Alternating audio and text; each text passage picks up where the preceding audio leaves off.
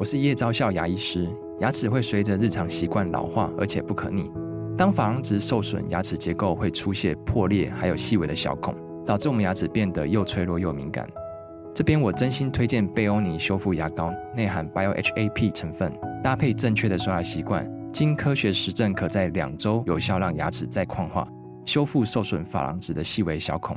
相关资讯及购买通路，请参考资讯栏连结。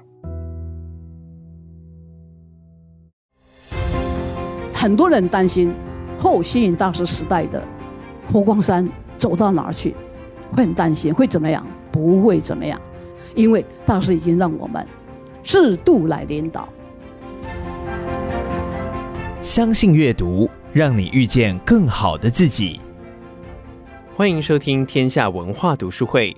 影响全球佛教的星云大师，虽然于二零二三年二月五号圆寂。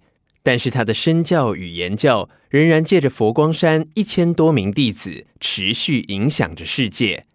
在本集节目中，新书《星云大师的身教与言教》的主编一空法师将透过他与星云大师互动的点点滴滴，让你听见一代大师的身教与言教如何成就了横跨五大洲的佛光山。接下来，请听一空法师的分享。今天其实这个书要非常感谢高教授哈，因为他的高瞻远瞩、远见，然后呢来促成这本书的能够把它编成。这本书呢也秉承了大师教我们要集体创作的精神。像我个人跟随师父，我说六七岁以前那个不算，那是小时候是为了要那个杀七买啊，为了要那个寿桃去的。那从我自觉的跟他学佛以来，今年刚好是五十年了。然后呢，在这个五十年当中，当然要一言以蔽之来说，大师是很多。有人说他是管理学家，他怎么管理你们佛光山？佛门有一句话：“宁带一队兵，不带一堂僧。”出家人都很有个性的哈。所以有一次我跟一个师兄在聊，我说：“哎，我们其实都很善良嘞。”他说：“No，我们是来者不善，善者不来。”也就说，因为他。出家人一定有他的想法，他的一些价值观，他对人生的追求，他有出离心。那其实他是一个出家人的一个本性。那他怎么管理我们呢？我举一个例子，我们有一次有一个跟大师大概在栖霞哈，在大陆的同参，一个叫祖云老和尚，刚好我们的大悲殿落成，他就带他去参观。那个是大师第一位把一个敦煌千佛洞的这种建筑概念带到台湾。看完之后，有一个就有人添了油香，祖云老就告诉大师说：“哎，你要小心你那个徒弟啊，没人看他，他会跟那油箱钱就晚上就放在自己的口袋。”他说：“不会，我的徒弟呢，假如今天收到的是九百三十块的油箱钱，他不会把三十块拿起来，他会自己加七十块。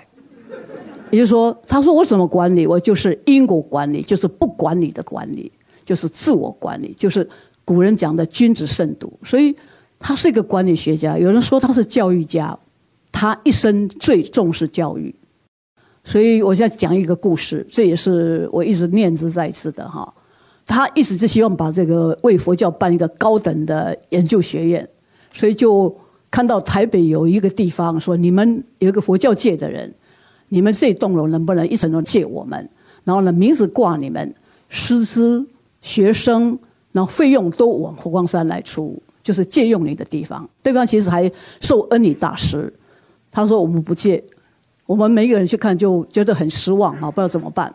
哎，大师看了几个地方，就有一栋楼里面的一层楼非常适合来办佛教的研究院，但是一听那个钱呢，大家都吓坏了，多少钱？要三百万，各位很难相信佛光山没有三百万哈。大师就很高兴说好，没关系，我们快要过年了，我们回去嘛，把佛光山扫得很干净。然后呢，布置得很庄严，信徒会来过年，他们很高兴的会添油香，我们就可以去买这层楼。然后呢，因为我在日本念书，第二天我要搭交通车去台北，我就跟大师就去跟他告假。然后很多的信徒过年回去要跟他拜年呐、找不到星云大师，原来星云大师在潮汕会馆炒面，因为全佛光山最会点做煮饭煮菜的，最好是是星云大师。他就刚好炒了一桶的面出来，真是油光满面的，就这袖子卷这样。我就说师父，待会儿中午要北上了。他说：“哎，过年还没开始，你怎么临阵脱逃呢？你吃饭了没有？我说还没。他说好，他就他手很大，就用一个大盘子抓了一坨面。他说吃，这就是他的苏北腔哈，叫我吃。我当时就想到大师年少的时候，他在栖霞哈，他得了疟疾，他的师傅就是智开老和尚送给了他半碗咸菜，他发了一个大愿，说感恩我慈悲的师父这一碗这么关心我。我一定会好好的发菩提心，把佛教弘扬出去。我呢，端着那碗面，我赶快转过身哈，真的是喝着泪把它吃下去。我说：“师父，你是半碗咸菜，我是一大碗面哈。我也会发菩提心，我也会来跟随你的脚步。所以有人说信大师做生意，他是做生意。大师说：对，我就是做生意。我这个就是把佛教一碗面一碗面，十块钱十块钱，不就把人才给赚进来了吗？”把佛教赚到今天的这样的一个格局，所以有人说他教育家哈，有人说他是建筑家。刚才我们杨女士杨小姐讲的盖佛陀纪念馆，她眼睛看不见，她是用了几个保丽龙的几瓶水，然后把这个佛陀纪念馆给建起来。我突然想起跟他同乡的鉴真大师，鉴真大师以六次的六次的辛苦失败，最后到了日本的奈良，建的叫唐招提寺。所有的建材都是从唐代越过海洋过去的。鉴真大师失明的一个状况，看不见状况，就把唐招提寺看到。我们今天要看唐代风格的建筑，反而要渡洋到日本去看。当然，五台山后面有一个佛光寺，有一个南禅寺。所以我觉得他们这个千古呼应的哈，他们是什么？有时候说师父你看不见吗？哎，觉得看得见。他写一笔字，我就很纳闷儿，一笔字它是一笔成型嘛。一气呵成，换小笔的时候要落款。我说师父奇怪，你每次落笔的地方都在那个地方，你看不见吗？他说我用心眼看。所以有一次我们在美国西来寺办了一个活动，活诞节，我们让美国人也来写毛笔。有一种纸，你毛笔沾了水可以写，但是干的时候字就不见了。我们就这些美国人眼睛把它绑起来，去体会一下那个眼睛看不见的这个字是怎么写。各位你们回家试看看啊。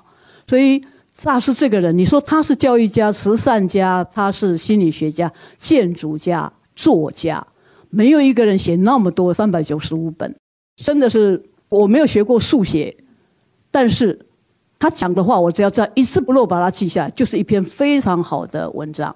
我觉得师父就是一个，他就是星云大师，很难用什么家来形容他。那我这么亲近他了，我其实也不了解他。我觉得越亲近他，就越难了解他。但是我试着，我说师父有一些人格特质，他的人格特质第一个是忍耐的。刚才讲他忍苦难，他的出身碰到北伐抗日，碰到国共战争，到了台湾，刚好是一个本省外省人之间的这个忍这个忍苦难哈。他说他我是以忍为力，他忍贫穷，十年丛林吃不饱的状况之下啊，然后再闭着气。把那个有虫子的一个东西就这样哈吃下去，所以忍贫穷，甚至刚刚到了台湾的时候都不知道到哪里去挂单，就住在善导寺的纳古堂的下面，衣服破了没有办法，我就用订书机订一订，写了一封信要给母亲都寄不出去，为什么？没有邮票，所以他忍的贫穷。各位真的你们也许不相信，佛光山刚开始，我上山的是佛光山开山第六年。我非常幸运哦，真的，我们当时抽屉打开来看，拼拼凑凑，十块钱几块钱哦。佛光山真的是达到日日难过日日过。师傅曾经讲，我都不要告诉你们佛光山一天要多少的费用，你们听了每一个人饭都吃不下去，就宁可我一个人担心。当家不容易，他忍贫穷，忍打击，忍诽谤啊，来自佛教界，来自各方的，他忍了忍病痛。一九九五年是我们佛光山弟子，我们其实是最辛苦的一年。十五那一年就是心脏去搭了桥，六个哈白佩斯的六个桥。我们心平和尚那一年往生哈，几次的心脏的开刀，糖尿病等等等等啊。师父就说教我们叫以病为友，以病为师。他对生死的豁达、忍耐的性格，他呢坚持。我曾经读过师父写二十四岁的时候写的一篇文章。他说：“佛教需要什么？佛教需要一份报纸，佛教需要一个电台。当时没有电视的概念，佛教需要一所大学。等到他七十四岁，他用了五十年的时间，他把《人间福报》给办了起来。那我是非常不赞成他办福报，因为我们知道我们编过杂志，杂志很恐怖嘞，每一个要多少的一个篇幅啊，所以我是极力反对。师父说好，反对那个人就叫他去办报。为什么？因为他一定知道困难度在哪里，他就给了我一笔钱，说来一孔。这个一笔钱给你去办报，三年如果没有赤字就撤职不查办。到三年的时候，我赶快问会计有没有赤字，没有，我赶快自己请辞下台啊。所以他就讲，他用五十年的时间把报纸给办起来，他也可以用几十年的时间，他把电视办起来。他用写一笔字，他是来办大学，而且不止办一所。我们看到听到办大学很害怕啊。所以我记得西来大学。哇，是个通过的第二天，他打了一通电话给我，他说：“孔法师，你是西来大学的董事吗？”我说：“是啊，是我是董事。”你这个董事不懂事？我说：“我真的不懂事。”西南大学通过哇塞，我开始很担心这个学校要怎么发展。你来做驻校董事之前，我说：“师傅不行，我有三不能，我英文不好，我没有在美国，不了解美国的学制，等等等。”他说：“不行，你还是……”我说：“那我做了。”可以，我去做，但你不能够听一些人哇啦哇啦讲一些话来念我。他说念归念，做照做。所以师傅是这样对我们，我们弟子也是这样，就是一通电话，一通电话就是要依教奉行哦。所以我后来一个结论：信大师要做什么事，你最好不要反对他，你绝对不能反对他，而且他一定一以贯之会把它做出来。十五刚才讲给的性格，给予的性格。他是全身心的给。我只要讲一个故事，他不是年轻的时候替一个佛教的长老编一个叫《人生》杂志吗？已经三餐没吃饭了，就从一个四百多阶的寺院这样走下来。他突然想，假如将来我有办法，有一个寺院一定要让大家都能够来用餐。我突然想起杜甫的诗，杜甫有一首叫做“茅屋为秋风所破，如果安得广厦千万间。”啊！大庇天下寒士尽欢颜。他们这是一个圣贤，他们是什么心？假如是我们，就会说好倒霉哦，我们就会怨天尤人。大师不是，他反而想起我有一天我能够供养是世界，而且他的供养是给人尊严的。像八八水灾，原住民天主教徒他们来，我们不能改变人家信仰，不能改变他的生活状况，所以他们就在佛光山安排一个地方让他望弥撒。所以大师的给的性格哦。非常非常的广大彻底哈，他有我觉得师父有一个性格融合，融合的性格，他的男女众，男众女众融合，他要这个身性融合，所以他创佛光会，他认为说就是像鸟的双翼，那佛教的南北传的融合，各个宗教之间的融合，他两岸要融合啊，所以师傅这个性格非常非常的鲜明，当然师傅还有一个性格平等的性格。他一生在提倡，不只是从神权走出来，从君权解脱出来，不只达到人权，他要讲叫生权，一切众生跟我们是同一种性的。其实师父当然还有精进，刚才林医师讲的是分秒必争的，分秒必争，从来就没有想到想到自己。当然大师的慈悲性格，以众为我，哈，众中有我。然后呢，我常常讲，信大师，假如我要帮他历史定位。我粗略的概括，第一个大师的历史定位，他第一个他制度化。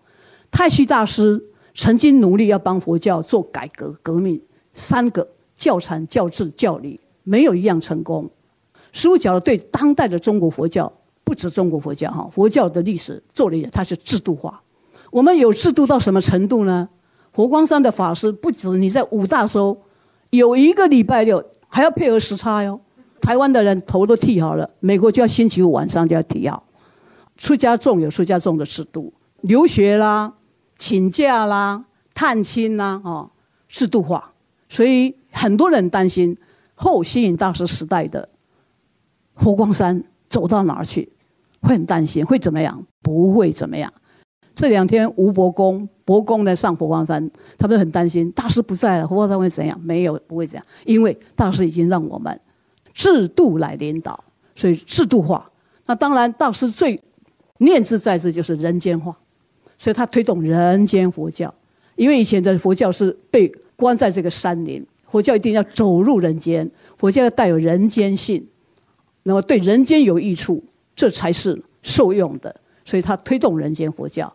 当然，大师他更讲，他更本土化。现在我们非洲的法师是黑人的哈，刚果的法师，师父的徒弟啊，只没有红人，没有印第安人，有这个黄的，有白的，有黑的哈。所以我们现在努力看能不能度一个印第安人哈。所以他就觉得说，以后美国的西来寺就是美国的人去当主持，要本土化。当然，大师讲一个，要他把佛教现代化，什么推动现代？他音乐来弘法，体育来弘法哈，然后用这个，你看这个吃素食啊、滴水坊啊等等，现代化，现代人能够接受。当然，我觉得师父对佛教一定要的不可以磨灭的国际化。从印度佛教史到中国佛教史，发现。佛陀的时代，其实佛教还没到五印度。到了欧益王，当然把佛教推动到五印度。后来呢，走出印度，到了斯里兰卡。公元一世纪左右，佛教越过喜马拉雅山，走过丝路，到了东土的中国、越南、日本、韩国。但是，真正让佛教走向国际化的，像五大洲都有佛法。所以他的理想，有阳光的地方就要有佛光，有流水的地方就有法水。我们在做，我们这些子弟兵。真的让他什么国际化？所以其实星云大师，我觉得不好理解。我曾经很大胆的说：“师傅，我有一天要写你的传记。”他就跟我讲了一个故事。他说他年少的时候在栖霞寺、栖霞禅寺后山有一个千佛洞。那千佛洞怎么来呢？就是有一个僧人雕刻了一千尊，他就数数数，哎，怎么九百九十九呢？少了一尊，再刻一尊放进去，再数又少了一尊啊！原来是少我这一尊呐，啊，他就一跃跳进去。他就是告诉我们，与其写别人，你要成为，你要努，你们每一个人要努力成为那一尊。所以希望我们弟子要成才哈，要我们要能够努力。所以其实我想，我一个人我写不动，我就想起大师的集体创作。所以我们几个人就七嘴八舌，就东找西找，不是这个三十个人才能写，是因为要找快笔逼出来的。这里面当中，我一定要讲，有一位觉明法师啊，我们这个南华大学的研究所的所长，他写这篇文章的时候，他是在他是在医院里面动刀的，开刀，他在割胆，他现在没胆，但是有胆识。最后呢，我感谢那个总编辑，本来是二十九个人了，他说要不要凑个三十？我原来九很好啊，九九九啊，人生为什么一定要完美，要完满呢？是不是？他说能不能凑个三十？我就打了一通电话给日内瓦的那个妙义法师，我说给你三天，三天要写给我写出来，他第二天就给我了。所以这本书其实还可以再找三十、三十、三十个哦。所以我们现在已经在着手，着手在编第二本、第三本啊。所以很感谢各位，今天师父有太多太多的故事，我们每一个人只能从一个侧面。一千多个徒弟加起来都不等于星云大师，也许也没有办法完整的拼图。各位，你们一定很多人跟大师有殊胜的因缘哈，然后能够呢提供给我们，我们会把它嘛把大师呈现出来。谢谢大家，谢谢。感谢你的收听。全球三十位弟子追忆星云大师的感人文章，都收录在最新出版的《星云大师的身教与言教》当中。鼓励你现在就透过本集节目的资讯栏购买，见证大师的伟大典范。天下文化读书会，我们下次见。